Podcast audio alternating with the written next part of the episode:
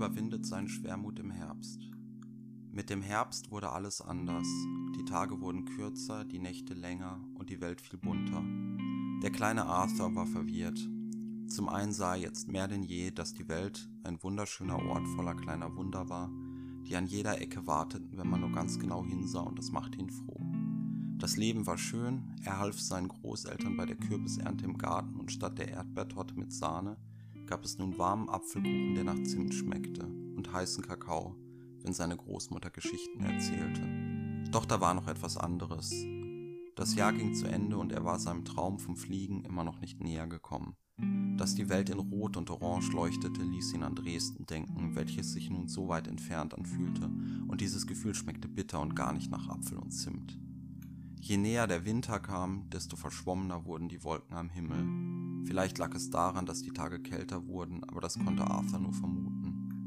Statt an vereinzelte Watteballen, die jemand an den Himmel geklebt hatte, erinnerten sie nun vielmehr an die Kondensstreifen der Flugzeuge, was Arthur schmerzhaft bewusst machte, dass immer ein Teil seines Körpers, wie er es auch drehte und wendete, den Boden berührte.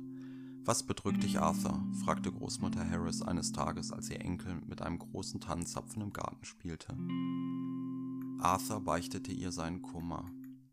Ach, Artie, seufzte die weise Igeldame, du machst dir zu viele Gedanken. Wir alle wissen, dass du eines Tages fliegen wirst, selbst deine Eltern, auch wenn sie es nicht zugeben wollen. Wirklich? Arthur war überrascht und machte ganz große Igelaugen. Ja, eigentlich wollte ich die Überraschung nicht verderben, aber bald ist ja dein Geburtstag und sie hatten sich etwas ganz Besonderes überlegt. Sie wollten. Ich kann warten, sagte Arthur plötzlich ganz entschlossen, denn auch ihm war gerade eine Ahnung gekommen, worum es sich bei seinem Geburtstagsgeschenk handelte. Und ihm war bewusst geworden, dass seine Eltern in letzter Zeit oft nach London gefahren waren und ihn viel häufiger als sonst zu seiner Großmutter gebracht hatten. Wirklich? fragte Oma Harris und musterte ihn skeptisch. Ja, ich lass mich überraschen, strahlte Arthur wie ein Honigkuchenpferd. Gut, lächelte Oma Harris und blickte in den Abendhimmel.